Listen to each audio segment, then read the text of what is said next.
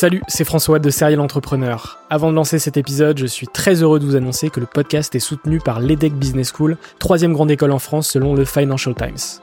L'entrepreneuriat se démarre très souvent à l'école, et vous le savez, nombreux et nombreux sont les entrepreneurs qui ont créé leur premier projet pendant leurs études. L'ambition de l'EDEC, c'est de former ces étudiants entrepreneurs à avoir un impact positif sur le monde au travers de leurs projets. L'école a ainsi intégré l'impératif de responsabilité globale dans sa stratégie, tant au niveau de ses incubateurs que de ses cours et de ses initiatives académiques. Au sein de ses campus de Lille, Nice, Paris à Station F ou encore à Berkeley en Californie, elle accompagne les startups grâce à sa méthode unique d'entrepreneuriat Responsible Entrepreneurship by Design. Une approche innovante permettant d'intégrer les enjeux économiques, sociétaux et environnementaux au cœur de leur modèle de développement et ce, dès leur création. L'objectif de l'EDEC, faire émerger un nouveau modèle de startup adaptable à tout projet qui intègre pleinement les enjeux de responsabilité. Chaque année, ce sont ainsi plus de 70 nouvelles startups qui intègrent ces incubateurs. Si vous souhaitez en savoir plus, n'hésitez pas à vous rendre sur www.edec.edu. Je vous souhaite une excellente écoute et vous dis à très vite.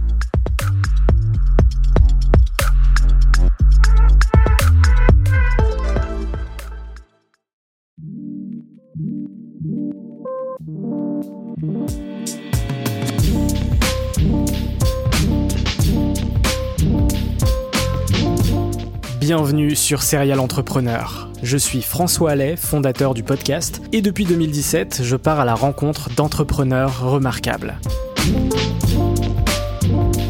Chaque entrepreneur possède une histoire unique, a dû prendre des décisions fortes pour réussir et a franchi un cap dans son aventure grâce à des rencontres. Dans ce podcast, j'aime mettre en avant toute la richesse et la diversité de l'entrepreneuriat en France à travers des conversations intimes, authentiques et sans bullshit. Chaque dimanche à 18h, retrouvez un nouvel épisode exclusif.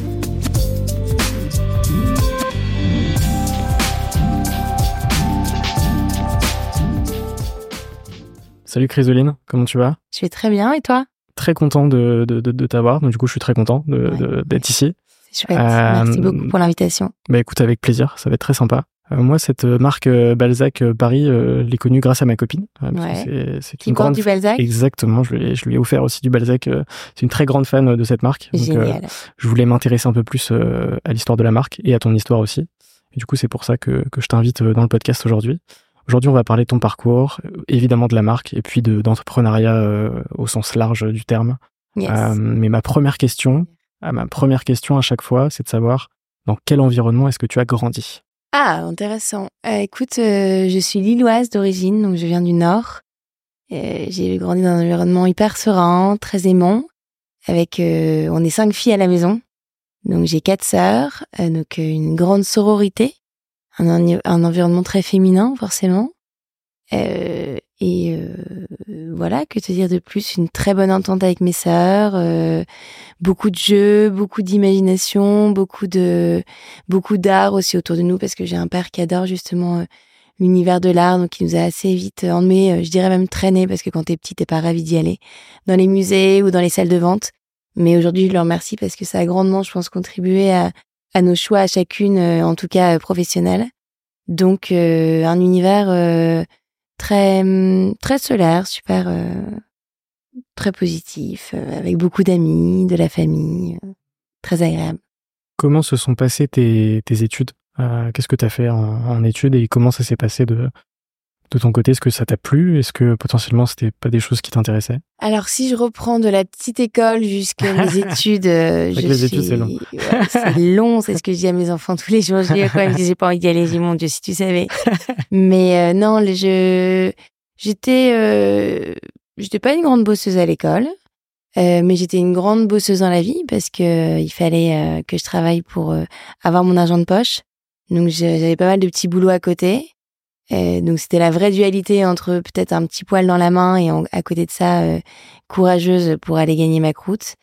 Euh, mais une fois que j'ai commencé mes études, j'ai fait donc un, j'étais à la Cato qui est la faculté à Lille et j'ai fait un, un DUG, ça existait encore à l'époque. Ça me rajeunit pas en communication. et ensuite, j'ai fait l'ISTC, qui est une école de com aussi qui appartient à la Cato et qui, elle, va jusqu'au Master 2 Et là, je trouve que tout ce qui est beaucoup plus concret aussi, pratique, exactement. Et puis au-delà de ça, le fait de pouvoir avoir des stages notamment, on a eu la chance aussi de partir à l'étranger, donc j'ai fait six mois au Mexique. là, j'ai été vraiment passionnée parce que beaucoup de cas pratiques où justement tu tu fais des propositions pour des marques avec des idées. et puis le champ des possibles s'offre à toi. Donc assez assez motivée par mes études, ouais, plutôt. Et puis, ça reste, enfin, Lille, c'est une, c'est une ville qui est très étudiante. Donc, euh, au-delà du côté euh, purement, euh, j'irais scolaire, c'est un environnement qui est hyper sympa, en fait. T'as tes potes qui sont pas loin, c'est très festif. donc, c'est des années qui sont, c'est des très bonnes années pour moi. Des très bons souvenirs. Et donc, après tes études, tu te lances dans le community management. Ouais. tu travailles pour plusieurs euh, sociétés, notamment un premier magazine qui s'appelle Bubble Mag. Ouais, tu sais tout. Euh, comment ça se passe, ce, cette première expérience Et pourquoi le euh, social media t'attire, tu vois, à ce moment-là? Ouais. Parce que du coup, on est en 2011, donc le social media en 2011, on est dans entre guillemets, voilà, les, les prémices, on va dire. J'ai une bonne intuition, je voulais être journaliste à la base. Et en fait, donc après mes études, je fais six mois de stage aux versions Femina, qui a un titre du groupe Lagardère, et je suis en beauté pendant six mois. Ça me plaît énormément, j'adore écrire. Et, euh, puis ma, ma, ma boss, qui est aujourd'hui rédac chef euh, du, du VF, me dit euh, que c'est un univers qui est quand même assez bouché, où les places sont chères. Et euh, ça me décourage pas, mais pour autant ça me fait réfléchir à notamment comment me réinventer dans un secteur qui est celui de la presse, mais qui est aujourd'hui pas le plus porteur. Et, et, je pense donc à ce métier qui est community manager en geekant tout simplement sur Google, je pense, ou je sais plus comment je tombe là-dessus. Et je me rends compte qu'en fait, euh, ça prend, que ça fait connaître aussi euh, les marques, que pour autant, euh, toutes les marques n'ont pas encore ce, ce, ce, titre, enfin ce métier dans, leur, dans leurs effectifs. Et donc, commence à candidater en spontané à droite à gauche, dont au Bubble Mag. Et j'ai toujours été attirée par l'univers de l'enfant, par la mode, par les bons plans sortis, etc. Et le Bubble Mag, c'était un gratuit qui justement évoquait tout ça. Et donc, je candidate en spontané chez Bubble Mag, également euh, au groupe Marie-Claire. Euh, et en fait, euh, je suis rappelée par euh, le Marie-Claire pour faire un mi-temps chez eux sur ce, sur ce métier qu'est le community management.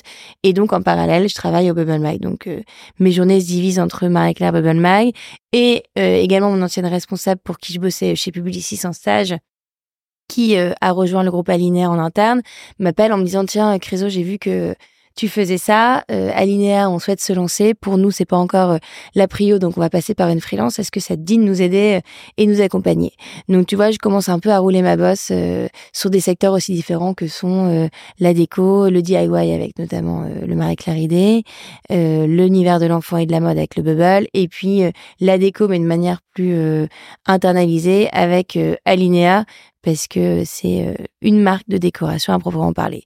Donc voilà, et c'est ainsi que je me lance sur ce métier et que j'en découvre les ficelles en fait mmh. euh, au fil euh, de mes de mes années passées au Marais Clair parce que c'est très neuf pour moi et je te le disais mais j'ai une bonne intuition donc j'arrive à à sentir les choses et c'est un métier qui me plaît, qui me parle et puis en plus de ça qui avait vraiment le vent en poupe à cette époque. Donc effectivement, c'est outre la partie social media, ce sont tes premiers pas dans la mode? À quel moment est-ce que tu te dis, euh, tiens, j'ai un affect particulier pour euh, ce, ce, secteur? J'ai toujours eu un affect particulier avec ce secteur. Je te parlais de mon enfance, mais euh, au-delà de l'univers de de l'art qui plaisait beaucoup à mon père, j'avais une maman qui aimait bien justement tout cet univers qui est la mode. Donc, elle nous a, je pense, largement influencé et puis aiguisé l'œil euh, sur ce secteur-là. En tout cas, euh, on avait euh, quartier libre aussi sur la manière dont on voulait se vêtir, nos partis pris en la matière. Donc, c'est un univers qui m'a toujours beaucoup plu. c'est ce pourquoi aussi j'avais une petite graine plantée dans mon esprit de pourquoi pas un jour, en tout cas, faire quelque chose dans ce dans cet univers-là. Donc le Marie Claire, c'est offert à moi, si tu veux, sur le plan euh, déco. Et do it yourself, il y a plein de choses qui se regroupent dans l'univers que sont euh, la déco, la beauté, la mode. Mais euh, c'était un premier pas aussi, je pense, dans l'univers qu'est la mode. Et, et donc Balzac s'est imposé à moi de manière très naturelle, parce qu'on en parlera certainement, mais ça s'est fait de manière très organique, parce que Balzac s'est monté en parallèle du, du groupe Marie Claire. Donc si tu veux, j'ai mis un premier pas dans la mode, mais j'avais aussi mon boulot à côté qui me nourrissait. Mais voilà, c'est vraiment un, une passion ou en tout cas un univers qui me plaît depuis depuis toujours. Ouais, effectivement, tu t'en parles. La particularité de, de Balzac, c'est que ça s'est lancé en side project à côté de, de, de, ton job. Et outre ça, c'est aussi une histoire de famille parce que du coup, tu as cofondé ça avec ton beau-frère et euh, ton mari. Mon mari, exactement. Euh, en 2011. Et en 2011, Balzac n'est pas du tout ce que ce qu'est Balzac aujourd'hui. Non. Tu vas me raconter. Balzac s'appelle déjà Balzac. mon mari n'est pas encore mon mari. Et Charles n'est pas encore mon beau-frère. donc, tu euh, vois, on avait tout à construire ensemble. avec Victor, on était, trois potes, en fait, on était en couple. On était en couple. On s'est mariés pendant l'aventure, en tout cas le début de l'aventure Balzac. Charles, c'était le meilleur copain de Victor depuis qu'ils étaient petits et il s'est marié avec ma sœur. Et donc, euh, en effet, euh, c'est une histoire de famille parce que euh, on se retrouve avec Charles Vic, si tu veux, un dimanche soir, on avait claqué la porte de notre appart et laissé la clé à l'intérieur de celui-ci. Donc, on dit toujours que Balzac, c'est l'histoire d'une clé perdue. Et Charles nous dit, tiens, venez dormir à l'appart, ça, ça coûtera moins cher de faire passer le un lundi. Donc, on dort chez lui et là, on regarde la télé et on se rend compte que il y avait une jeune fille qui faisait des nœuds papillons fabriqués en France sur mesure qu'elle cousait elle-même qui euh, crée une queue assez euh, remarquable dans le dans l'escalier en collimation euh, de son petit appartement parisien. Et je regarde Charlie Vic, je leur dis bah tiens, le nœud pape, ça a l'air de prendre. Il y en a pas non plus full sur le marché, si ce n'est celui qu'on connaît en satin noir, déjà précousu, en tout cas qui n'est pas à, à nouer soi-même. Euh, on essaie. Ma sœur Clem, donc qui est la deuxième de la famille, sait coudre et euh, elle peut peut-être nous accompagner sur le projet. Moi, je te le disais, mais j'ai quelques ficelles sur le métier qui est blog, community management, donc euh, je peux prendre cette casquette-là. Et puis j'ai une bonne intuition. Et vous, vous avez la casquette plutôt financier, business model. Donc à trois, en tout cas, il semblerait qu'on forme une équipe pas trop mauvaise. Donc complémentaire. Ouais, hyper complémentaire. Et puis une grande envie d'entreprendre et je t'en parlais au début avec euh, cette ce côté un peu démerde mais euh, euh, le, côté lillois et envie d'entreprendre de dire bah tiens on essaie et au pire ça fera une expérience en plus sur notre CV mais ça, ça ça se lance que tu me disais mon parallèle de nos boulots. Donc si ça ne fonctionne pas on n'a rien à perdre. On a entre guillemets la sécurité financière qui fait qu'on est relativement serein. Et donc et donc voilà on se lance tous les trois euh, je, je geek de nouveau avec ma petite sœur sur euh, un nom de marque, euh, en sachant que on savait que c'était des nœuds papillons fabriqués en France sur mesure. Et là, on trouve un texte de Noré de Balzac qui a écrit en 1830 un traité sur la vie élégante dans lequel il parle de comment porter le nœud pape quand on est un homme. Et là, Gwen, ma petite sœur, me dit attends, c'est extra, ça sonne français. Euh, la littérature, en plus, c'est, enfin, en l'occurrence, Honoré de Balzac, c'est un monstre de la littérature qui parlera à tous. Donc, euh, on cherche de nouveau si jamais Balzac est encore disponible et utilisable pour une marque de mode. Ça l'était. Donc, on le dépose et l'aventure Balzac commence ainsi avec euh, un nœud papillon qui prend son envol. Puis effectivement, euh, le, le, le, nom Balzac euh, est tombé dans le dans, dans, le domaine, public. C'est ça, exactement. tout à fait, tout à fait. En marrant, fait, le, le timing s'est fait que. Euh, Alors c'était, je pense, tombé dans le domaine public. En fait, c'est à partir du moment, c'est une certaine année après la mort de la personne en question que ça tombe dans le domaine public. Mais c'est vrai que c'est un coup de chance que ce nom soit encore disponible. Alors, tu as un hôtel Balzac, de temps en temps, tu as des gens qui appellent pour réserver une chambre. On les redirige gentiment vers la bonne personne.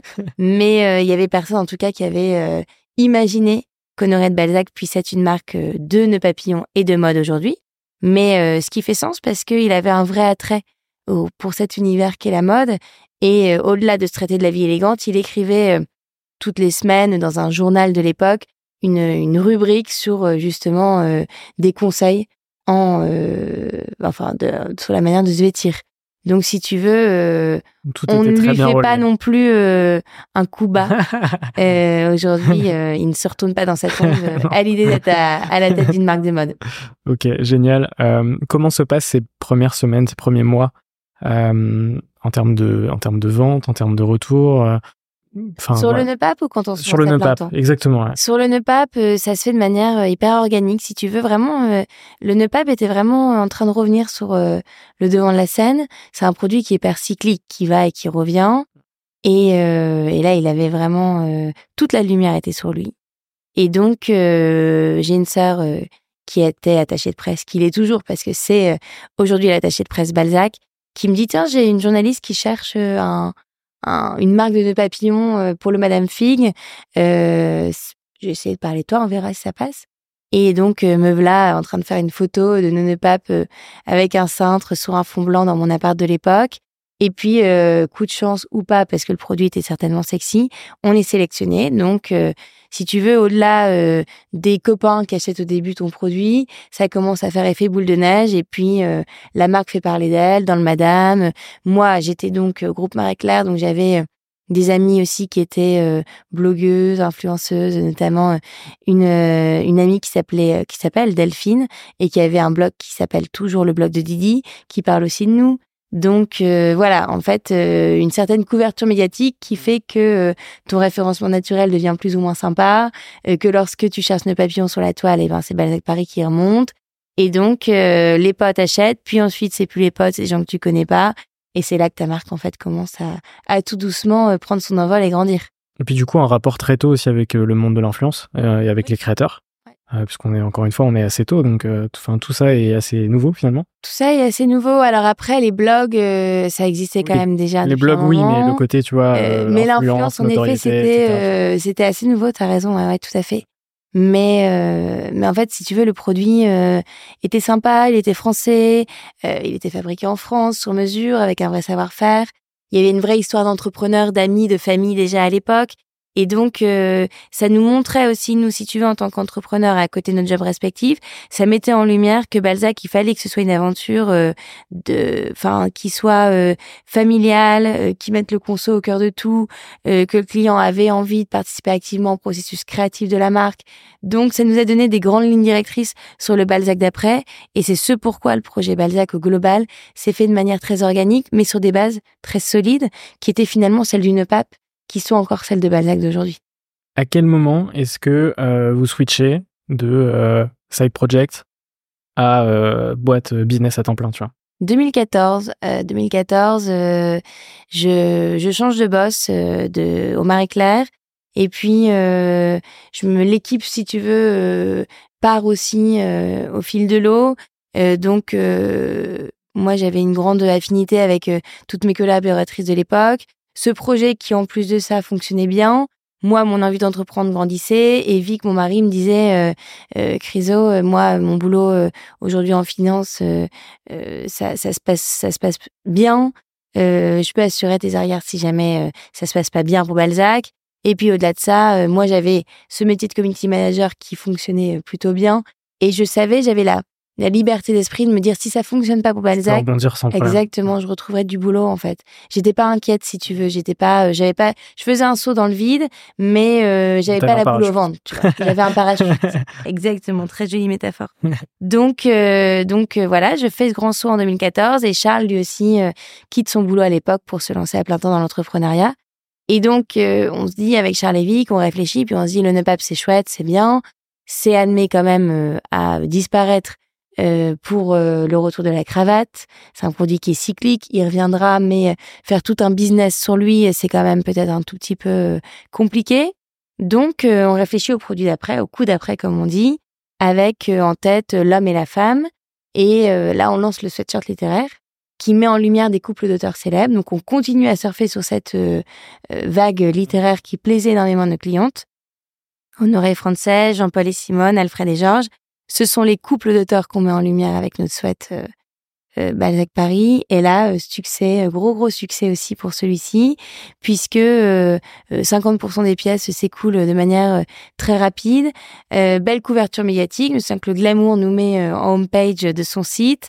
et puis les femmes en tête de d'achat, vraiment, ça semble être le segment de clients le plus représentatif. Et donc, euh, on se dit, tiens, en fait, euh, la femme, elle a quand même un attrait à la mode qui est différent de, de celui de l'homme. Je le dis souvent, mais euh, le comportement d'achat est plus réfléchi chez l'homme. Il est aussi plus destiné à des moments clés de l'année, vs la femme qui a un comportement plus impulsif. Donc, on se dit, on va faire une mode qui soit exclusivement féminine, qui sera vendue en édition limitée, et puis déjà, de la même manière que l'influence de community management était je dirais avant-gardiste, on se dit on va faire une mode responsable, une mode différente, une mode autrement. En 2014, c'est assez euh, novateur et euh, assez peu de marques le faisaient. Mais pour nous, c'était des convictions fortes de dirigeants, très autodidactes en la matière, mais au moins on partait pas avec des idées reçues, si tu veux. Donc, donc voilà, c'est comme ça que l'aventure Balzac est née avec le projet plus large qui est celui d'une d'un vestiaire féminin. Comment se passe cette toute première collection? De trouver les bons fournisseurs, les bons ateliers, Difficile. et même enfin dessiner ces collections. Comment est-ce que ça se passe? Écoute, ça j'ai beaucoup de choses à te raconter parce que moi je suis très autodidacte donc j'ai pas de formation styliste, je te le disais mais j'ai un master 2 en com et donc en rien je ne suis je suis une créative mais pas de mes mains. Et donc, je m'entoure bien. À l'époque, la difficulté, c'était de trouver les bonnes usines c'était de trouver euh, la bonne modéliste, la bonne styliste pour m'accompagner. Et là, bah, il faut euh, retrousser ses manches, partir euh, enfoncer des portes fermées. Et donc, avec Charles, on se retrouve dans tout Paris à aller chercher des fournisseurs qui allaient bien vouloir créer cette collection que j'avais imaginée avec des modélistes en freelance pour nous et euh, c'est le cas, on trouve des usines euh, qui sont qui sont ok pour euh, bosser pour nous, qui sont des usines parisiennes. donc le Made in France, c'était notre choix de départ. Et là, on se dit ok, c'est parti. ça coûte quand même assez cher. et puis en plus de ça, ce qu'en dit l'étiquette, elle a moins glorieux que ce qui se passe en réalité. Mmh. Je l'explique à plusieurs reprises, mais tu avais les conditions de travail, conditions de travail qui n'étaient pas idéales, optimales. Donc, on, on, réfléchit à comment on peut, si tu veux, industrialiser notre notre modèle à plus grande échelle. Et là, le Portugal semble une solution qui est euh, qui est la bonne parce que les clients n'ont pas l'air de trouver ça euh, moins responsable de fabriquer en Europe euh, qu'en France. Et elles ont, elles nous suivent en fait. On, communique vachement avec elles. Moi, je tenais un blog à l'époque où je racontais un peu toutes nos aventures, voire mes aventures. Et, et je leur pose la question. Je les mets vraiment très très rapidement au cœur de tout. Et euh, elles nous disent euh, non, pour nous, euh, le Made in Europe, c'est tout aussi, tout autant à valoriser qu'est le Made in France. Et nous voilà partis au Portugal avec l'idée de faire de Balzac une marque qui soit confectionnée en édition limitée. Donc il fallait convaincre les usines de faire des, des, chaînes de prod qui soient à plus petite échelle vers ce à quoi elles étaient habituées. Mais notre discours devait être suffisamment convaincant. Donc on tape dans la main de plusieurs usines qui euh, nous suivent encore aujourd'hui, pour lesquels, euh, enfin, qui bossent encore avec nous aujourd'hui. Et puis on trouve un agent aussi au Portugal qui a été aussi euh, le, le début de l'aventure, qui a signé le début de l'aventure parce qu'elle avait vraiment un pied dans cet écosystème qui est celui de Porto, avec toutes les bonnes usines, les bons faiseurs, les fournisseurs tissus aussi. Mais voilà, se fournir des métrages de tissus en petite quantité, c'est la croix et la bannière. Donc, euh, je vais beaucoup dans le sentier à l'époque pour acheter euh, des métrages et fins de rouleau euh, qui sont donnés par des marques qui s'en débarrassent. Et, et, ça me prouve aussi qu'il faut faire une mode qui traverse les saisons et que la temporalité, elle doit être assez étirée dans le temps. Et il faut pas copier-coller les tendances parce que sinon ton tissu est vite désuet. Parce que je voyais des tonnes et des tonnes de tissus qui étaient revendus justement par les marques à ces revendeurs de tissus et je me disais, le jour où nous, Balzac, on pourra acheter du tissu euh, en quantité suffisante, il faudra que euh, il puisse euh, traverser les saisons pour que mes collections, euh, elles soient pas désuées au bout de six mois. Il faut que mes collections, elles soient, qu'elles durent dans le temps et surtout dans le placard de mes consos, qu'elles aient envie de, de, les garder longtemps. D'où notre mission, et, et je brûle certainement les étapes par rapport à tes questions, mais d'avoir une mode désirable et durable. Ouais.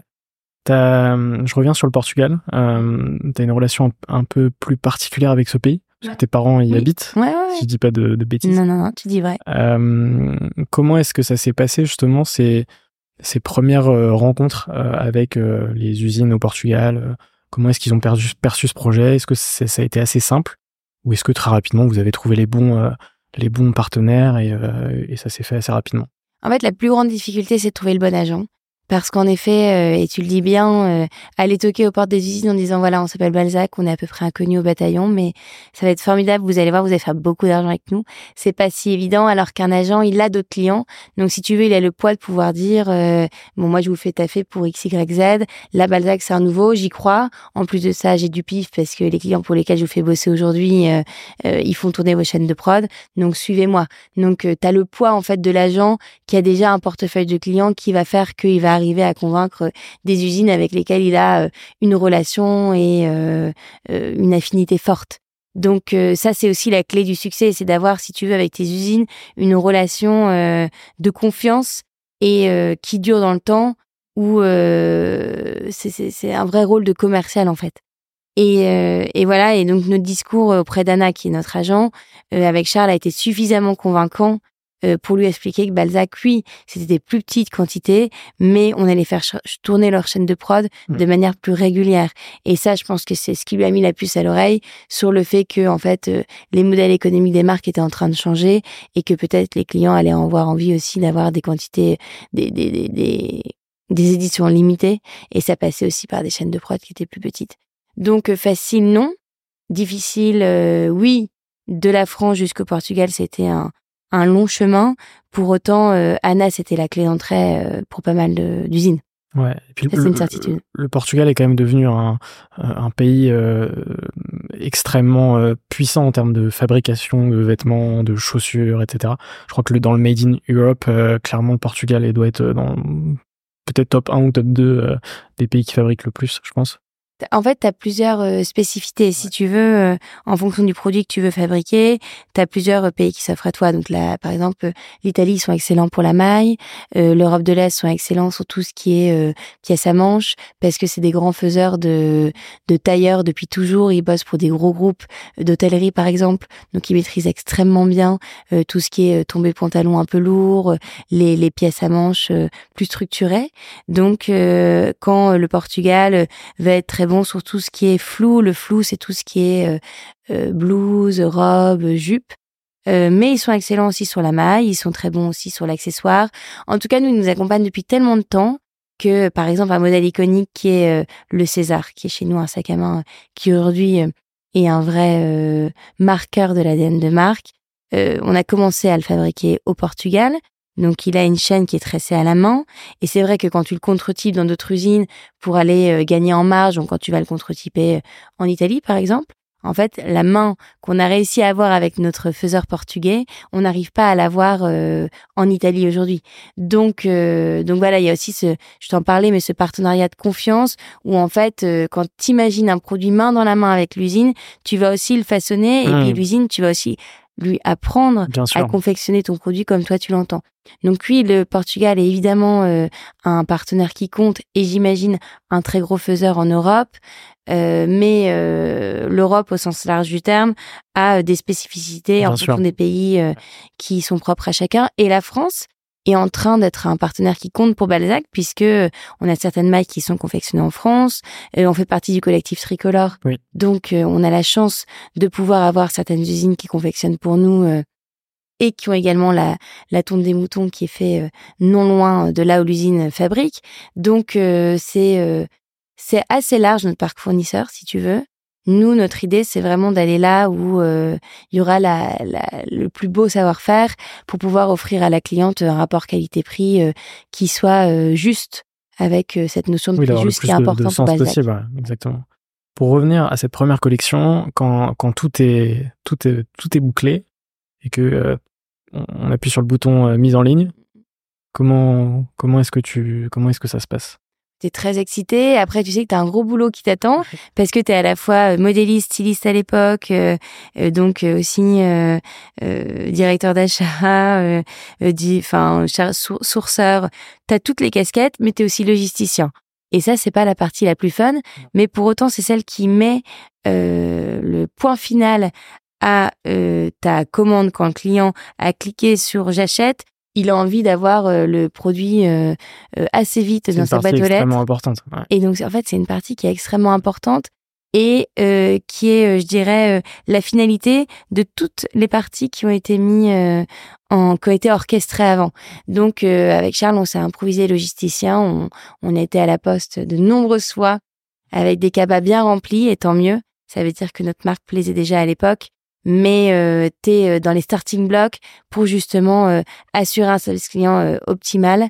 Et, et on le sait, le service client et l'expérience client doit être au cœur de tout. Et c'est ça qui fait que ta marque perdure Et, et en l'occurrence, tu es à la fois très excité et en même temps prêt à dégainer pour pouvoir envoyer tous tes produits à tes clientes. Donc, à partir du moment où on a eu un logisticien, logisticien pardon, chez Balzac, ça a été pour nous un, un, vrai soulagement, si tu veux parce que au-delà du fait de se soulager, je dirais sur le plan opérationnel et euh, et envoi des colis, euh, tu sais que tu as affaire à un pro euh, qui dont c'est le métier qui va être efficace, et ça s'improvise pas en fait d'être logisticien. Mm. Si tu veux, c'est un métier. C'est un métier et, et c'est un métier qui est extrêmement important. Mm. Ouais, parce que c'est le, dernier élément de cette chaîne qui est, le déjà dernier, maillon de la chaîne. importante, tu vois. tout à fait. et c'est ce que la client retient en fait c'est ce que la cliente retient de mon colis est arrivé euh, à l'heure dans mon euh, dans ma boîte aux lettres, il n'est pas arrivé abîmé parce que même si jamais il est abîmé par la poste, le client considère que c'est ta faute. Euh, mon expérience client quand j'ouvre mon colis, elle est euh, sensorielle, il se passe des choses et ça aussi ça contribue largement au fait que la cliente va avoir un affect fort à ta marque. Donc oui, on est très excité parce que on a envie de voir si jamais les produits plaisent et se vendent et on est aussi prêt à, attaquer l'expérience logistique. C'était quoi la, partie du processus que tu préférais le, plus à ce moment-là? Ah, moi, c'est clairement le produit. Ça a toujours été, ça l'est encore aujourd'hui, euh, le produit et puis le storytelling, ce que tu racontes euh, autour de ta marque, tu vois, euh, toutes les petites cartes qui s'en déclinent, tout ce que tu vas raconter autour du, autour du pantalon, pourquoi tu as imaginé un pantalon à bretelles plutôt que, que une salopette ou un pantalon tel qu'un jean. Enfin, tu as énormément de, choses à raconter autour du produit pour embarquer la cliente et créer un affect fort. Je te le disais au début du podcast, mais je pense que Balzac, c'est euh, des vêtements qui durent et qui perdurent et qui donc, je l'espère, restent longtemps dans euh, le vestiaire de la cliente. Et ça passe aussi par l'histoire que tu lui as racontée, parce que euh, des vêtements finalement et des marques, il y en existe des tonnes, mais celles avec une vraie histoire et un sens, il y en a peut-être un peu moins. Donc pour moi, ça a été très important dès le début. Donc évidemment, euh, du dessin du produit jusque euh, la manière dont euh, il se la raconte, c'est c'est ce que je préfère. Step by step, comment est-ce que tu travailles sur ces collections aujourd'hui? C'est quoi le processus, tu mmh. vois, de l'idéation à la mise en ligne? Je travaille donc avec euh, une équipe produit qui est composée à la fois d'une directrice du style, de styliste, de modéliste, de chef de produit et, de tout ce que compose aussi euh, la réflexion autour de celui-ci, en sachant qu'il y a ma directrice produit et il y a ma directrice du style. Donc, je vais donner une thématique à euh, ma directrice du style en lui disant voilà pour la collection automne-hiver, printemps-été, j'ai imaginé qu'on pouvait travailler sur cette thématique. Et puis en fonction, elle, elle travaille main dans la main avec ses stylistes pour euh, pouvoir euh, donner euh, du corps, du sens, et puis imaginer les produits qu'elles peuvent dessiner en fonction de cette thématique, ce qui va les inspirer. On a de nombreux échanges autour de cette thématique pour ajuster et affiner. Donc c'est vraiment un travail main dans la main. Et une fois qu'on a euh, posé les bases, qu'on est d'accord sur comment exprimer cette thématique, on va la diffuser plus largement euh, à toute l'équipe Balzac, donc euh, au market, aux produits, et puis à la team Balzac au sens large du terme. Donc c'est comme ça que se fait le point de départ. C'est vraiment moi qui donne en fonction de l'intuition que j'ai sur ce que vont avoir envie d'entendre les clientes, le discours qui va les toucher. Je le donne à ma directrice du style, qui ensuite elle le transforme, me le rapporte et une fois qu'on est OK, on dessine. Et puis moi, je fais partie intégrante du process de validation. C'est-à-dire que toutes les pièces qui existent aujourd'hui chez Balzac, je les ai validées. Ok, génial. Mmh. Comment est-ce que sont fabriqués les produits Balzac? Je sais que c'est 100% euh, Europe, ouais. 80% euh, Portugal mmh et 80% matière éco-responsable.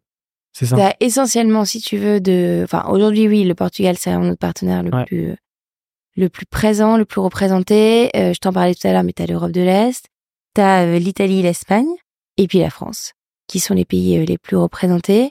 Après, en termes de sourcing, on a évidemment un sourcing qui est responsable à plus de 90%, voire plus, puisque si jamais le tissu n'est pas responsable, c'est que c'est une fin de stock qui a été rachetée à soit un source, enfin une une marque qui a donné son tissu euh, à un revendeur de tissu et donc ils nous sont proposés parce qu'on part du principe que la matière qui pollue le moins c'est celle qui existe déjà. Donc on est vraiment toujours dans cette logique euh, de démarche responsable, c'est-à-dire que toutes nos actions Balzac sont vraiment euh, pensés en ce sens sur tous les maillons de la chaîne.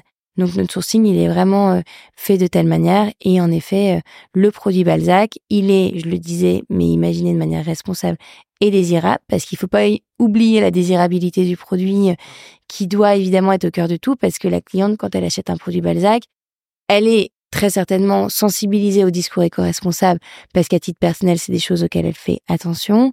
En revanche, ce qui va la saisir dans un premier temps, c'est euh, le visuel. Donc, il faut que ces deux, euh, ces deux éléments soient euh, traités de la même manière. Pour nous, c'est très important. On n'en a pas encore parlé, mais Balzac, c'est une entreprise à mission. Est-ce que tu peux me, me, parler de, de, de, ce label, entre guillemets? Balzac, c'est une entreprise à mission dont on est fier. C'est euh, avec une mission qui est euh, écrire un monde où le désirable est durable et le durable désirable. C'est ce pourquoi je te disais qu'il faut vraiment que les deux éléments soient traités sur le même euh, sur la même longueur d'onde. et donc, une entreprise à mission, ça veut dire quoi? C'est quelque chose que tu inscris dans tes statuts avec des un processus assez clair, avec un comité de mission qui te challenge justement sur tes missions du quotidien sur comment être une marque toujours plus responsable parce que le TPR, c'est euh, un leitmotiv qu'on a chez Balzac et qui nous anime tous. Mhm. Et donc, ce comité de mission va te challenger sur comment euh, tu peux euh, mieux faire, sur comment tu peux aller encore plus loin, sur comment ajuster ton, ton fusil d'épaule. Et, et nous, ça nous permet de d'être dans une constante hmm, logique de progression parce que on peut toujours mieux faire, on peut aller toujours plus loin. Donc, euh, donc voilà ce, ce, que ça veut dire aujourd'hui l'entreprise d'émission euh, chez Balzac Paris. Ouais. Balzac, c'est, ça a été créé du coup en 2011. Cette version de Balzac en 2014. Euh, quelles ont été un peu les, les, grandes étapes, tu vois, depuis 2014 Et ce qui est aussi ultra intéressant, c'est le passage euh, du 100% e-commerce à l'ajout du retail et l'omnicanalité, et notamment avec l'ouverture de deux boutiques euh, à Paris. Une boutique. Une boutique. un peu boutique. Ok. ouais. J'ai peut-être trop d'avance. Comment ça s'est passé, tu vois, ce, cette évolution et du coup ce, cet ajout de ce côté retail? Ouais. D'une très belle boutique. Euh, l'évolution, ouais, tu y allais? Ouais. ouais. Elle est très belle, on est hyper fiers. Euh, l'évolution, elle est, je le disais, assez organique. La, la, la vraie, ce qui donc évidemment tu, tu recrutes pour faire évoluer ta marque. Donc d'abord tu vas aller vers, des métiers euh, tels que euh, le stylisme, le modélisme, qui, qui sont le cœur du réacteur de Balzac Paris aujourd'hui, parce que ce qu'on vend c'est un produit, c'est un accessoire. Donc il faut étoffer évidemment ton ton équipe avec des, des métiers qui soient purement dédiés à cette euh, spécificité-là. Euh, très vite, on a recruté aussi sur le service client. Le client est au cœur de tout chez Balzac et donc il fallait qu'il y ait une personne qui puisse répondre au quotidien à ses clientes qui ont des questions parce que on leur dit euh, vous êtes au cœur du processus créatif, ces vêtements ils sont imaginés pour vous, avec vous. Donc elles évidemment, bah, elles ont des questions à te poser avant de passer à l'acte d'achat. Donc l'équipe a grandi de manière assez organique, mais en 2016, on lève des fonds et on décide d'accélérer, aussi bien sur euh, la partie équipe pour structurer, senioriser, et puis aussi accélérer sur tout ce qui est euh, dépenses, euh, à la fois donc marketing, tout ce qu'on en connaît, que sont le paye, le début des achats, etc. Et, euh, et puis on devait changer de bureau parce que on était dans 60 mètres carrés, on commençait à être un tout petit peu serré. Donc euh, donc voilà, donc c'est ça, ça c'est un c'est un, un, vrai fait marquant pour Balzac si tu veux de, de lever des fonds parce que ça te permet d'accélérer et de senioriser, tes équipes et donc par définition de structurer. Euh, donc voilà. Euh, quelles autres grandes étapes pour Balzac? Euh, Je pense que là, donc tu continues à grossir, euh, à te développer, à développer aussi tes catégories de produits, euh, à euh, avoir une offre qui est de plus en plus étoffée. Tu structures ton offre aussi de telle manière que tu as tes saisonniers, donc qui sont tes produits qui sortent tous les mois, qui constituent tes nouveautés. Et puis, on imagine aussi que la cliente, elle aime Balzac aussi pour ses éternels, qui sont des produits iconiques, des indispensables, des basiques du vestiaire. Donc ça, c'est euh, quelque chose d'assez structurant pour nous parce que tu divises ton offre, tu l'imagines euh, avec ce que je te disais, euh, des temps de sortie différents puisque tes durables, enfin tes, excuse-moi, tes, tes éternels, ils sont là tout le temps. VS, tes saisonniers, donc tu réfléchis à, à acheter aussi de manière différente. tu peux aussi challenger tes fournisseurs différemment parce que tes éternels, tu les achètes dans des quantités qui sont plus importantes parce qu'elles sont admises à, à durer sur du printemps-été et de l'automne-hiver. Donc, donc tu, ça, été une étape aussi importante pour nous. Et puis le confinement, je vais pas vous mentir, parce que tu as un vent de panique de te dire qu'est-ce qui se passe. je suis dans une dans un moment que évidemment personne ne connaît. Et puis là, tout le monde le sait, mais le e-commerce à cette période de de de vie d'une marque, ça a été euh, un vrai un vrai une vraie croissance assez rapide parce que les clientes répondaient à l'appel, elles étaient au rendez-vous. Donc c'est un moment où on a pas mal recruté. On a aussi beaucoup accéléré. donc Balzac grossit beaucoup pendant la période du confinement. C'était un vrai booster. C'était un vrai booster. On était, on a toujours été en croissance. Ça a toujours été une marque qui a été en croissance, mais c'est vrai que cette période-là a été une croissance assez forte, un vrai marqueur de croissance. Et donc, euh, on accélère, on grossit, on grandit. Fin de confinement, on se retrouve donc avec une équipe euh, qui, elle aussi, a, a beaucoup grossi. Donc, qui admet être structurée différemment, on réfléchit différemment, euh, on structure beaucoup plus les pôles. Si tu veux, nous, on avait un management aussi qui était assez direct avant. Là, il y a un middle management qui s'installe. Donc, euh, tu as plusieurs vies de boîte, ça fait partie de l'évolution. Exactement. J'en ai pas parlé, mais tu as la boîte où tu es en direct avec les fondateurs et puis euh, tout d'un coup, euh, ce middle management qui s'installe. Même si jamais on plane euh, perpétuellement sur, sur les équipes parce que on pense que c'est ça aussi qui fait la force d'un Balzac, c'est d'avoir ces fondateurs qui sont là pour faire perpétuer l'ADN et nourrir aussi les personnes qui se rejoignent en interne. Exactement. Donc, donc ça, c'est un élément marqueur assez fort. Et puis, après le confinement, on décide donc d'ouvrir une boutique donc là, tu as une réflexion de deux ans, c'est assez long, euh, parce que tu recherches un espace qui soit euh, le plus opportun. Euh, plus adapté aussi. Le plus adapté. À, la vision. À notre vision.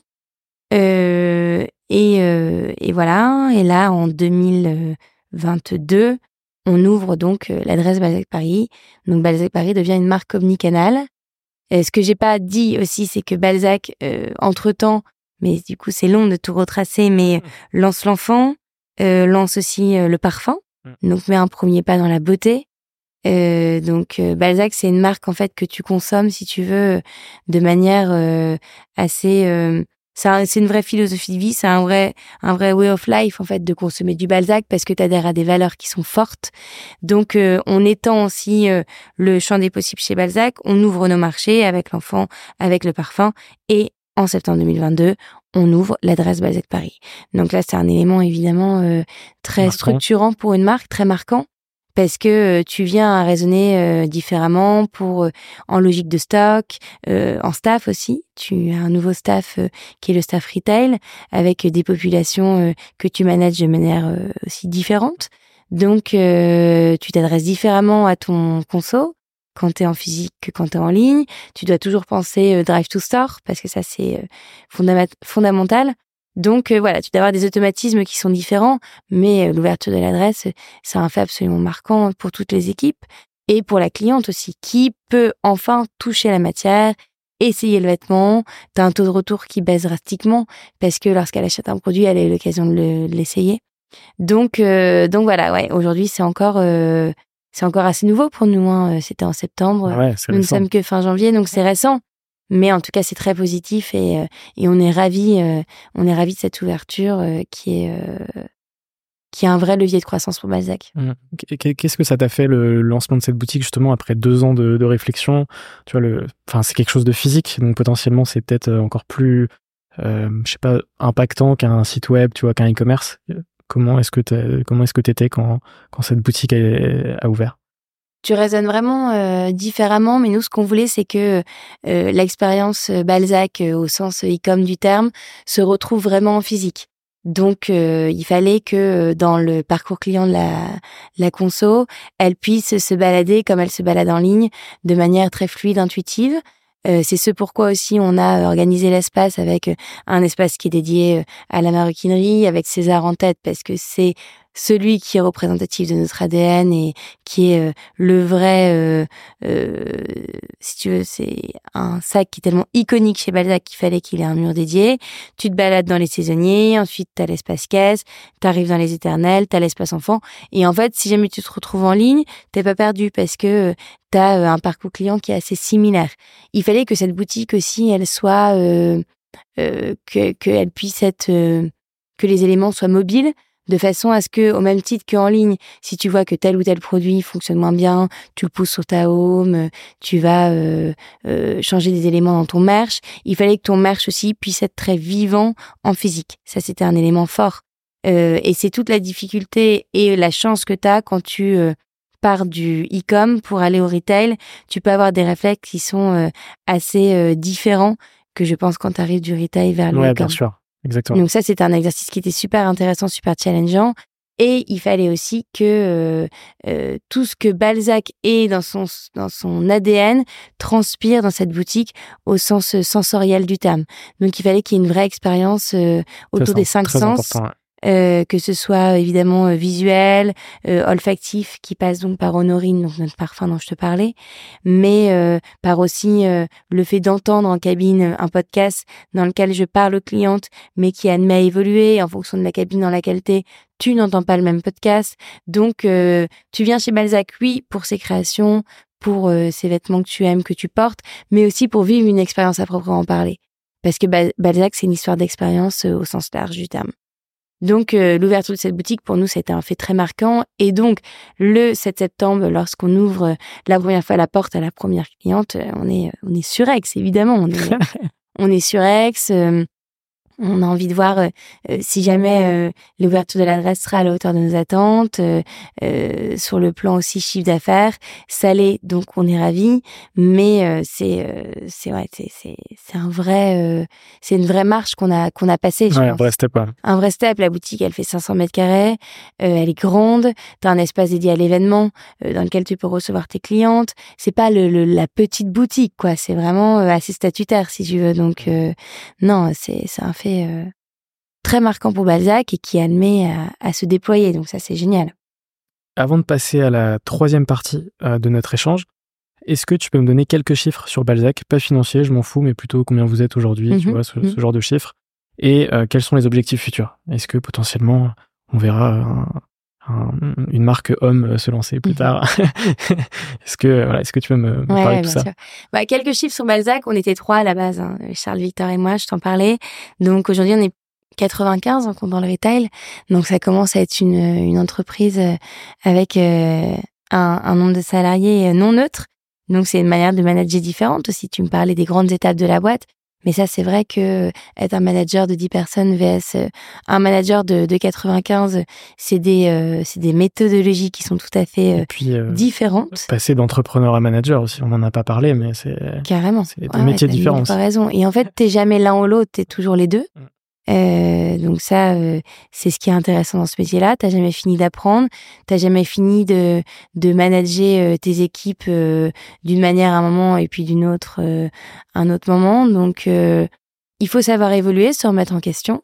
Je pense qu'on est capable de le faire, mais mais c'est vrai que c'est tout c'est tout l'enjeu de ce de ce métier qui est celui d'entrepreneur. Donc, euh, donc voilà pour pour les chiffres euh, euh purement, euh, ben, je dirais internes, humains.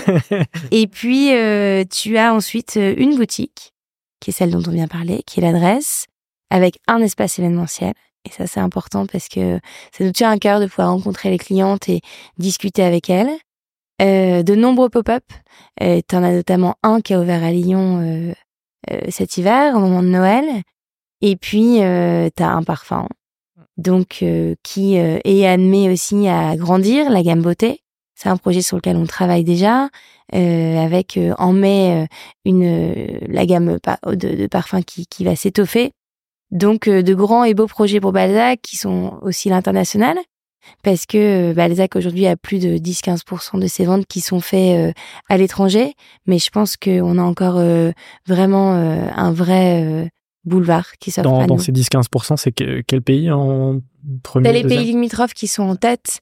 Euh, le UK qui est un pays sur lequel euh, on est largement plébiscité, mais euh, tu as aussi euh, des pays qui sont beaucoup plus lointains, tels que les US, le Japon, la Chine.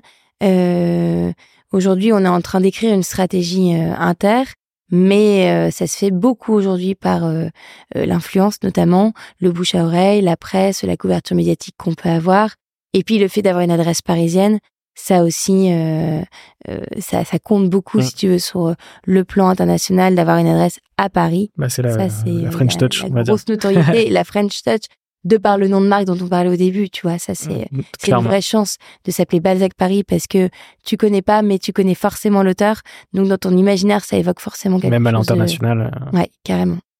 Donc, euh, donc voilà sur la partie euh, plus chiffrée. Après les projets, ouais, l'inter, la beauté, euh, il y en a plein d'autres parce que je te le disais, Balzac, c'est une vraie philosophie de conso, une vraie philosophie de pensée. Donc je pense que Balzac, ça peut être l'homme, ça peut être la déco, mais il faut pas courir plusieurs lèvres à la fois. Il faut aussi se concentrer sur ce qu'on sait faire. Aujourd'hui, on fait très bien la femme, on fait bien le parfum, on fera bien la beauté, mais il faut il faut, je pense, euh, offrir une expérience client qui soit euh, la plus léchée possible. Et ça passe aussi par le fait de passer par pied et de bien adresser son marché. Comme depuis le départ, étape par étape, mais toujours euh, très Exactement. Ouais, ouais, tout à fait. On va pouvoir passer à la partie bilan de cette aventure. et ma première question, qui est toujours très intéressante, c'est de savoir ce qui a été le plus difficile pour toi dans cette aventure. Le plus difficile pour moi dans cette aventure, ça a été la, hum, de trouver nos partenaires, euh, de trouver les bonnes usines. Je t'en parlais et je vais pas vous en reparler longtemps, mais c'est et d'ailleurs quand des futurs entrepreneurs dans le textile m'écrivent, c'est la plus grande difficulté qu'ils rencontrent en fait. Euh, aujourd'hui de euh, trouver le bon partenaire qui t'accompagne euh, d'un point de vue agent et qui te permette d'enfoncer des portes fermées parce que les usines en plus avec ce qui s'est passé la crise du Covid dont on parlait la guerre en Ukraine les marques sont en train de rebrousser chemin et de revenir en Europe. Donc les chaînes de prod sont bien occupées et donc en fait il y a certaines usines qui disent bah, affiche complet merci mais non merci. Donc il faut entretenir une relation sereine euh, très euh, proche avec tes fournisseurs, tes partenaires. Et ça, mes équipes le font très bien aujourd'hui. C'est quelque chose qu'elles soignent et elles ont raison de le faire parce que euh, avoir un parc fournisseur qui soit aux petits soins pour toi et qui te fasse une place au soleil, c'est une vraie difficulté pour une marque de mode. Et donc, euh, dans toute mon aventure entrepreneuriale, euh, c'est ma plus grande fierté avec euh, mes associés d'avoir réussi à créer un parc fournisseur solide qui fasse qu'aujourd'hui Balzac puisse proposer à sa cliente des produits qui soient durables, désirables, avec un vrai rapport qualité-prix qui soit authentique et vrai. Et ça, euh, ouais, dans mon parcours de d'entrepreneur, c'était la plus grande difficulté parce qu'on partait from scratch, on était euh, euh nobody en fait. Euh, mmh. Balzac n'existait pas et donc il fallait se faire une place auprès de ses fournisseurs. Oui, parce qu'on parlait tout à l'heure du dernier maillon de la chaîne avec la logistique. Ouais. Mais cet aspect fournisseur, c'est le premier maillon. Et Exactement. sans ce premier maillon, bah, il n'y a rien derrière. Quoi. Exactement. c'est hyper important. Et en fait, ton, ton fournisseur, je le disais avec le sac César, mais comme tu grandis, tu grossis avec lui. Euh, il a aussi un certain savoir-faire savoir qu'il acquiert de par le contact qu'il a euh, en garde rapprochée avec tes équipes, qui viennent sur place régulièrement, parce que c'est ça aussi la proximité avec euh, le Portugal, l'Espagne, l'Italie, c'est que tu peux voyager assez facilement. Donc tes équipes sur place, elles font aussi grandir et progresser tes fournisseurs ne serait-ce que d'un point de vue RSE, tu vois, on a accompagné pas mal de d'usines aussi euh, sur la manière de pouvoir euh, continuer à nous accompagner quand des audits sont faits, euh, pouvoir continuer à bosser avec nous, il fallait améliorer ça, donc on les a admis aussi vers du mieux. Et donc ces usines-là, tu tu leur files en fait tes bébés. Donc, il faut que ce soit un partenariat win-win et que tu peux avoir puisse avoir pleine confiance en elle. Il y a vraiment une logique de pas mettre tous tes œufs dans le même panier, une vraie réflexion à avoir euh, sur comment euh, bien euh, ajuster et, positionner tes produits. Ouais, j'avais j'avais fait un, podcast avec Laure Babin de la marque Zeta. Je sais pas si tu vois qui c'est. C'est une marque de basket fabriquée à partir de raisins. Et du coup, elle m'a raconté pareil les mêmes problématiques qu'elle avait eues au départ euh, pour euh, trouver les bons fournisseurs au Portugal et du coup à côté de Porto aussi. D'accord. Je pense que c'est autour de Porto, voilà exactement. Et, euh, et, depuis, elle a créé des collabs avec euh, Nespresso, euh, donc des baskets fabriquées à partir de café, etc. Enfin, une, marque géniale que je t'invite à, aller voir. Et, et, du coup, c'était marrant parce qu'il y a forcément des similitudes avec ce que tu me racontes là. Ma deuxième question pour cette partie bilan, c'est de quoi es-tu la plus fière aujourd'hui? Alors, ce dont je suis la plus fière aujourd'hui, c'est l'équipe. Euh, être 95 aujourd'hui et me dire que euh, les 95 personnes qui bossent pour nous, euh, c'est grâce aussi au, à la boîte qu'on a montée à l'époque du haut de nos 20, je sais plus quel âge on avait, tu vois, j'ai 37 ans aujourd'hui et, on oublie vite. Mais mais ça c'est c'est ouais c'est c'est cool de dire que quand avec Charles Lévy on s'est dit tiens on va lancer une marque de nœuds papes et puis aujourd'hui quand on se retourne et on dit qu'il y a 95 personnes qui bossent pour Balzac on a une adresse euh, donc, euh, je trouve que dans le monde dans lequel on vit, où on sait qu'il faut euh, euh redoubler d'énergie pour se faire, euh, je le disais, mais une place au soleil, je suis très fière de ça. Donc, je suis très fière de mes équipes. Je suis très fière de l'adresse parce que c'est vraiment un bel écran dans Paris. nos clientes viennent à nous. C'est un vrai lieu de destination. On est dans un quartier qui est extra, le 9, le 10, ça bouge, mais euh, tu es allé à l'adresse, donc tu le sais aussi, il n'y a pas forcément euh, mille, mille concurrents qui sont autour de nous. C'est plutôt un quartier qui est euh, dédié euh, au commerce de bouche, à la restauration, qui est en train de bouger et de changer. On voit de plus en plus de boutiques qui s'installent, mais c'est une grande fierté de me dire que on fait bouger les gens jusqu'à nous, qui viennent de tous les quartiers de Paris et au-delà, parce que la province vient à nous aussi. Donc, euh, donc voilà, ça, euh, c'est la concrétisation d'un projet en fait cette adresse. Hein. Et puis, euh, et puis, tu vois, je te le disais, mais c'est pas une petite adresse, quoi. C'est visuellement, si tu veux, on n'a rien à envier aux boutiques de luxe, quoi. Toutes les finitions ont été faites avec soin. On a bossé avec un cabinet d'archi qui s'appelle RMGB et qui a tout fait, mais de manière archi léchée. tout est pensé dans une logique implacable. Donc, ouais, ça, vraiment l'adresse, je trouve que c'est la, le c'est à la fois le commencement, mais aussi le point je dirais euh, pas finale, mmh. mais euh, c'est euh, la concrétisation de toute cette aventure qu'on vit maintenant depuis bientôt dix ans. Ouais, je comprends totalement. la dernière question pour cette partie, c'est c'est quel est ton produit préféré chez Balzac? Question oh, difficile. J'en aime beaucoup. en plus de ça, comme je te disais, je les valide tous, donc je bosse. C'est quoi celui que tu portes celui le plus que j'en porte. Alors, je, je suis euh, je me je me mets un point d'honneur et c'est pas du tout euh, que je me force, c'est vraiment avec grand plaisir que je le fais apporter au moins un produit Balzac par jour si ce n'est plus euh, parce que je trouve qu'on est les meilleurs ambassadeurs de notre marque et et parler de sa marque, je peux en parler des heures, la preuve en est, mais le, le, porter et en être fier, je trouve que c'est encore autre chose.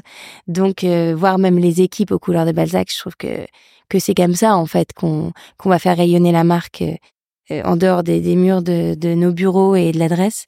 Donc euh, le produit dans lequel je suis le plus fière et que j'aime le plus, c'est César parce que c'est un sac et je trouve ça difficile pour une marque de prêt-à de d'avoir un, un, vrai sac iconique. Euh, je me compare au plus grand, mais euh, on pense à Hermès avec Kelly. par exemple, et aujourd'hui, on a beau ne pas avoir de produit Hermès, on, on sait tous que Kelly, c'est le modèle iconique de la marque, de par son histoire, et c'est ça qui est chouette, c'est que César, chez nous, il a une vraie histoire. C'est un modèle qu'on a imaginé main dans la main avec Maria, qui est ma directrice de collection aujourd'hui et ma styliste accessoire de l'époque. Et, euh, et, il a une vraie, euh, au-delà du savoir-faire portugais dont je te parlais avec la chaîne qui est tressée à la main, euh, c'est euh, c'est un produit euh, qu'on a vraiment imaginé pour son aspect esthétique, mais aussi euh, pour sa praticité dans le fait d'accompagner les femmes. Et Balzac, c'est ça, c'est une marque qui accompagne les femmes au quotidien, euh, de jour comme de soir, euh, qui peut se réinventer euh, au fil des saisons. Et César, ce qui est génial, c'est qu'il existe maintenant depuis, depuis de, nombreuses années, et je ne cesse de le croiser dans la rue, sous des styles qui sont tous différents, sur des femmes d'âge différents, plus, plus ou moins jeunes, et, euh, et ça, pour moi, je trouve que c'est là que je me dis que Balzac a réussi à s'imposer euh, dans euh, le vestiaire des femmes et dans le cœur de celles-ci, parce que euh, un sac à main, c'est un objet qu'on chérit, qu'on range, qu'on ressort, dont on prend soin. En plus, là, on vient de sortir une gamme d'entretien et on peut bichonner son César et ses autres sacs à souhait.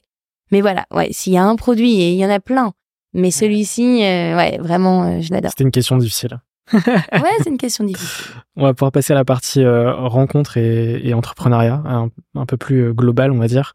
Euh, est-ce que, alors je sais que les rencontres, il y en a plein, plein, plein dans une aventure, mais est-ce que tu peux m'en citer une et m'en parler d'une qui potentiellement t'a marqué dans, dans, ces dernières années chez Balzac? Alors il y en a plein. J'aimerais t'en parler de beaucoup. euh, du coup, je vais. Euh, la liste est non exhaustive. Euh, dernièrement, on a rencontré euh, un, un monsieur qui a lancé un projet et avec qui on fait des sacs, Nokaba notamment. léopard que vous avez peut-être déjà vu parce que on le voit beaucoup à Paris en province peut-être que même à bah voilà ça m'étonne pas que ta copine en ait un et en fait, ce projet, il est fait, enfin ce cabas, pardon, il est fait avec les tissages de Charlieu et il est fait, euh, il est 100% recyclé et 100% français. Et en fait, c'est euh, euh, un, collectif de d'entrepreneurs qui ont imaginé qu'en fait le coton de demain était celui qu'on avait aujourd'hui dans nos dressings. Et donc il y a une machine qu'on est allé visiter euh, il y a pas longtemps avec euh, avec Charles et Marie-Emmanuelle qui est ma directrice de collection et Charles donc c'est mon associé. Et en fait cette machine, elle peut entièrement euh, prendre le coton existant de vos blouses, vos chemises, vos robes et j'en passe et détisser entièrement et j'ai certainement pas le bon wording la fibre pour en recréer entièrement une nouvelle. Et donc, c'est une vraie euh, prouesse, euh, je dirais, euh, sur le plan technique, parce que on part d'une matière qui est complètement nouvelle, du coup, tout en partant de produits existants. Et ça, c'est vrai que je trouve que c'est une innovation qui est très smart parce que euh, en effet, on l'a vu, le coton, euh, c'était une matière qui a été un peu mis à mal ces dernières années euh, de par le réchauffement climatique, la hausse des prix, alors que c'était pourtant une matière dont on, on, pouvait se la procurer hyper facilement. Et, et se dire qu'en fait, le coton de demain, c'est celui qui en fait aujourd'hui qui existe dans nos vestiaires, je trouve que c'est d'une au-delà d'être très smart, c'est hyper responsable.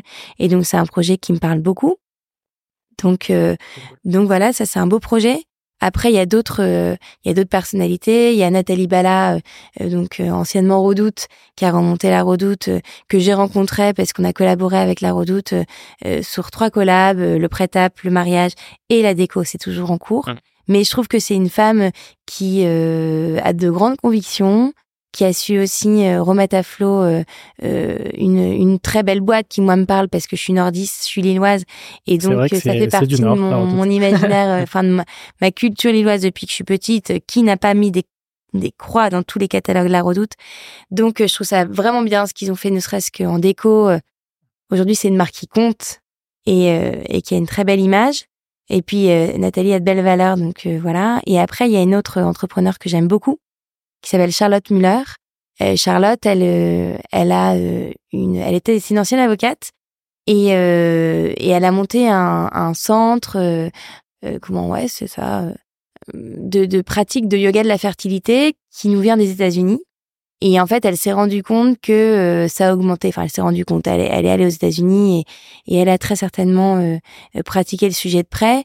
Mais en fait, le yoga de la fertilité augmente de manière significative la, la, chance de réussite lorsqu'on fait une FIV pour avoir un enfant. Et donc Charlotte, elle a tout plaqué sa carrière d'avocat pour se lancer à plein temps dans ce projet qui est le yoga de la fertilité, mais avec une vision très business aussi parce que euh, elle, en a fait quelque chose de, de très malin au-delà de sa pratique parce qu'elle est elle-même professeure de yoga. Euh, elle a un accompagnement, si tu veux, sur euh, le, le digital parce que tu peux faire tes cours en ligne. Euh, elle a un studio qui est dédié à ça. Elle a des produits dérivés qui sont sans perturbateurs endocriniens. elle a un vrai business univers autour de ça. Mais au-delà du business, elle a sensibilisé des femmes au fait que il y avait évidemment la médecine qui nous aidait considérablement dans ces projets de bébés, mais aussi qu'on pouvait se faire accompagner de manière plus douce. Et et donc euh, Charlotte, euh, enfin vraiment c'est, je t'invite à, à, la contacter parce que elle est, euh, elle est assez surprenante et elle est, elle est pleine d'énergie. Donc voilà, il y a plein de personnes comme ça qui, qui m'inspirent au quotidien. Il y a plein de projets aussi, mais spontanément, c'est comme les questions ne sont pas données avant, c'est ceux qui me viennent, qui me viennent. Après, tu vois, je t'ai demandé une rencontre, donc tu m'as, tu m'as très bien répondu à ma question et tu m'en as même donné plusieurs, donc très cool.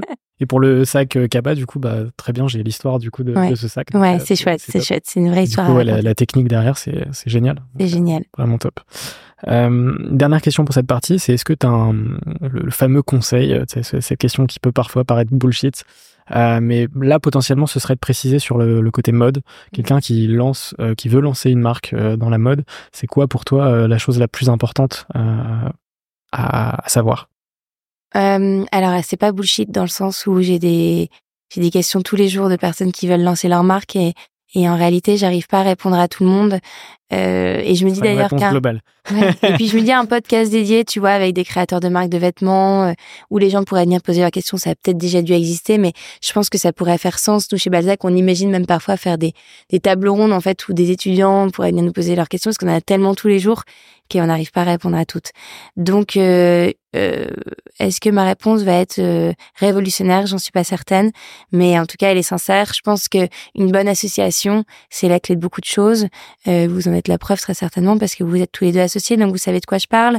Mais euh, choisir ses associés, avoir un pacte associé qui soit dédié à cette association, mettre de côté aussi les questions qui fâchent. On sait que l'argent euh, s'en est et il faut euh, très vite en parler et puis voir comment on, on se répartit euh, les parts en fonction de l'investissement de chacun et puis l'investissement financier également. Donc donc voilà, il y a il y a ça, avoir choisir des bons associés. alors après, tout le monde peut se tromper et puis on a le droit d'avoir choisi le mauvais et de se séparer et ça ne fera pas de, de notre aventure un échec, loin de là, j'imagine. Mais je crois que c'est euh, la clé du succès parce que dans des moments de doute, dans des moments de victoire, c'est bien de pouvoir les fêter et puis c'est bien de pouvoir aussi euh, se reposer sur les épaules de quelqu'un quand toi t'es un peu donne et que l'autre euh, bah il a la, la grinta. Donc donc voilà, il y a ça. on a toujours peur de parler de son projet entrepreneurial parce que ce qu'on va nous piquer l'idée, etc. En fait, je pense qu'il faut se nourrir des autres et aller questionner un max. Euh, essayer poser des questions à des gens où tu te dis, il me répondra jamais, quand bien même c'est pas grave, au pire ils te répondront et donc tu auras tout gagné. En fait, il faut cinq personnes pour aller atteindre la personne qu'on veut atteindre, donc c'est très peu. Euh, même si tu veux Michelle Obama, euh, peu importe. En fait, si tu hein.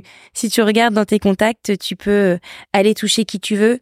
Donc euh, sky is the limit et rien n'est impossible. il faut croire en ses rêves et ça paraît peut-être béaba de dire ça, mais je pense que c'est c'est assez vrai et j'ai le sentiment que la nouvelle génération, elle a, elle a cette espèce de, de foi en, en je vais tout plaquer, puis je vais lancer mon projet, et de toute façon, c'est tout ce qui m'anime, et j'ai pas envie d'être coincée dans un bureau. Il y a une vraie nouvelle euh, façon de penser. Euh, donc, génération euh, rebelle, un peu. Ouais, un peu quand même. Hein. Alors, génération rebelle un peu, mais il faut pas oublier que le fruit de tout ça, c'est beaucoup de travail aussi. Ah oui, bah c'est clair. Le fruit de tout ça, c'est beaucoup de travail aussi. Rien n'arrive au hasard. Euh, et, euh, et, il faut y aller un peu à la sueur de son front et mettre euh, de temps en temps des choses qui sont... Parce qu'il y a beaucoup, tu sais, on parle beaucoup d'équilibre pro et perso, et, et je pense qu'on finira, et on finit tous par le trouver, mais dans un projet entrepreneurial, c'est normal qu'à un moment il soit bafoué. C'est comme quand euh, tu veux atteindre le poste de tes rêves, même si tu es euh, en interne, parce qu'on parle d'entrepreneuriat aussi. Euh, c'est ok en fait d'avoir un moment de ta vie où tu vas pas rechigner à la tâche et bosser plus qu'un autre pour aller atteindre là, enfin ce que tu t'es fixé. Complètement aligné là-dessus.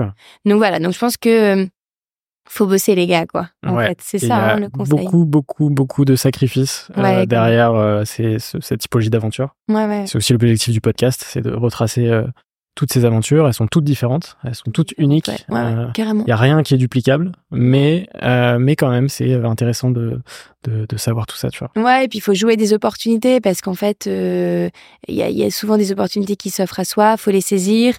Rien n'arrive au hasard je crois beaucoup au destin donc, euh, il faut absolument euh, euh, saisir sa chance quand elle se présente et oser se sauter dans le, enfin, sauter dans le vide. Mmh. Quoi. On en parlait tout à l'heure.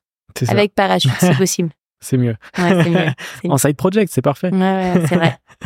on passe du coup à la dernière partie de notre échange avec quelques petites questions rapides. À chaque fois, le temps d'y répondre. Il y a toujours encore une fois pas de piège. la première, c'est qu'est-ce que tu fais pour aller mieux? Ah, euh, qu'est-ce que je fais pour aller mieux? Je passe du temps avec mes enfants et mon mari. Ok, très bien. Euh, est-ce que tu as un livre à me conseiller? Mmh, Qu'est-ce que je vais te conseiller en livre? Ah, on a parlé d'un qui avait l'air génial, mais j'ai pas le titre en entier. L'architecte de. Faudrait que je te le retrouve, je te le renverrai par mail sinon. Et c'est un livre qui montre à quel point euh, tout ce qui est ancré en nous est euh, fortement et intimement lié à nos ADN et donc euh, à notre patrimoine génétique. Et c'est mon beau-père qui nous en a parlé à, mon mari et moi l'autre jour. Et ça m'a pas mal branché. Après, femme puissante, c'est pas mal. Euh, j'ai vu un homme l'autre jour qui lisait euh, Sorcière dans le train, ça me fait marrer parce que c'est un livre qui est hyper euh, féministe et donc je me suis dit que c'était cool que les hommes le lisent aussi. J'en ai entendu parler, je l'ai pas lu, mais mais voilà spontanément ce qui me vient. Est-ce que tu as un film ou une série à me conseiller? Euh, le, le, dernier truc que tu as regardé? Ah, je vais vous faire rêver si je vous dis Emily in Paris ou pas? T'as le droit, c'est autorisé. Et alors, on portera pas de jugement. euh, non, euh, Emily in Paris, of course, parce qu'au-delà de, de bien me marrer devant la série. Euh, il y a ce côté mode aussi, du coup. Alors déjà, alors ça c'est c'est hallucinant. Les gens sont, sont complètement geeks de cette fameuse Emily. Ils ont geeké euh, combien ça lui coûterait vraiment de porter ce qu'elle porte dans une journée et qu'en réalité c'est impossible parce qu'avec ce qu'elle gagne, elle pourrait pas. Enfin, je me dis les gens ils ont que ça à faire mais euh, mais c'est amusant. Et là en fait j'ai pas dans la dernière série il y a la marque Ami notamment euh, qui euh, qui a un un vrai passage dédié. Et c'est là que tu dis la puissance dans Netflix et d'une Emily in Paris. Donc mon goal c'est d'être présente dans cette série. Après une série que j'aime beaucoup c'est et pour son esthétique c'est The Crown. J'ai adoré. Euh, j'ai beaucoup aimé, un peu moins la 3 parce que je trouve que Lady Di que j'aime beaucoup, elle a une place qui est euh, un peu euh, comment controversée. En tout cas, je trouve qu'il lui donne pas un rôle. Ceci dit, celui qu'elle a eu très certainement, mais voilà, j'ai j'ai été un peu chiffonnée par ça, mais c'est vrai que je trouve que toute l'esthétique de la série et et tu parlais de mode, mais même sur le plan mode, elle est hyper inspirante c'est c'est et puis la famille royale me passionne donc euh, j'ai beaucoup aimé. Trop bien. T'as, as lu le livre du coup euh, Non, pas encore. non, pas encore. pas encore. J'ai regardé okay. euh, Harry et Meghan sur Netflix aussi, mais j'ai, j'ai pas encore lu le livre. Ouais. Y a-t-il une question que tu aurais aimé que je te pose mais que je ne t'ai pas posée dans cet échange? Est-ce que moi j'ai le droit de te poser une question en retour? Tu peux. Ouais. Complètement. Reverse. Qu'est-ce qui t'a donné envie de, de venir m'interroger? Qu'est-ce qui t'a donné envie chez Balzac? Bah écoute, euh, déjà j'ai très apprécié les produits Balzac que ouais. j'ai offert à, à, ma copine du coup. Ouais. Euh, ma copine appréciait déjà beaucoup la marque euh, et puis du coup je m'y suis intéressé. Donc j'ai regardé voilà le site, les produits. j'ai bien j'ai bien aimé le. Il y avait un visuel tigre. Ouais. j'aime beaucoup les tigres. L'agence de podcast s'appelle Tête de Tigre. Mais oui, c'est vrai. J'avais beaucoup apprécié, du coup j'avais acheté le, le t-shirt notamment. Euh, et donc c'est pour ça que je voulais en savoir plus. Je voulais te rencontrer et euh, discuter avec toi pour euh, en savoir plus, tout simplement. voilà. D'accord. quels sont les entrepreneurs que tu me conseilles pour de futurs épisodes Alors tu m'en as Charlotte déjà cité une. Charlotte Muller, ça pourrait être intéressant que tu la questionnes. la belle expérience, tu connais? Non. C'est la boîte avec laquelle on a fait nos bureaux. Euh, euh, donc là, on est, vous êtes au quatrième, mais on a aussi le cinquième en haut qui est hyper chouette. Et, euh, et c'est une team qui est extra. Elles ont des projets qui sont canons, divers et variés. Elles nous en parlaient l'autre jour, mais elles vont faire des boutiques, elles font des bureaux. Là, elles ont un projet avec euh, le petit ballon, sais, le vin, ah oui. pour faire une expérience sensorielle autour du vin. Euh, donc je suis sûre qu'elles auraient mille choses à te raconter et, et c'est assez smart en fait la façon dont elles ont inventé justement euh, le les des projets d'architectes mais au sens euh, euh, vraiment la, la belle expérience c'est une marque tu vois c'est c'est un vrai label comme son nom l'indique. Donc ouais je pense que ça pourrait être des bonnes invités pour toi. Ok, bah écoute, je note. Et ma dernière question que je pose sur chaque épisode, c'est quoi pour toi une ou un, entrepreneur?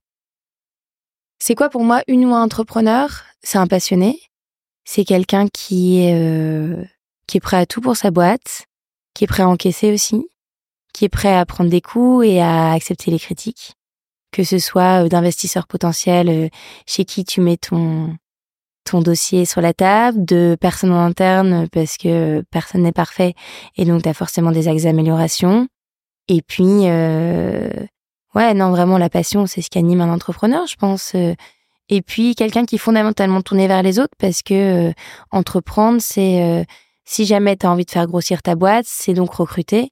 Et donc euh, c'est c'est l'humain qui devient au cœur de tout et et ça c'est clé en fait hein, ta mar ta marque et ta boîte, elle marche aussi par les hommes qui la composent et qui en font aussi les meilleurs ambassadeurs parce que c'est eux qui parlent de ta boîte et ta marque employeur, elle est fondamentale. Donc voilà ce qui fait un entrepreneur, je pense. Ouais, bah écoute, ça va être euh, les mots de la fin. Je pense que effectivement le côté humain c'est la chose en même temps la plus difficile et celle qui t'envoie le plus de love. Et euh, mais donc voilà, c'est quelque chose de très très équilibré. Dans la vie comme Euh, au boulot. Ouais. exactement, exactement. Euh, donc je te remercie beaucoup pour euh, cet échange, c'était très cool. J'espère Avec que ça t'a plu. Ouais, non, c'était chouette. Et, Merci euh, beaucoup. Et puis je suis convaincu que ça va plaire et que toi qui nous as regardé ou qui nous a écouté, euh, ça t'a plu aussi. Merci beaucoup. Merci à toi. À bientôt. Ciao ciao. Au revoir.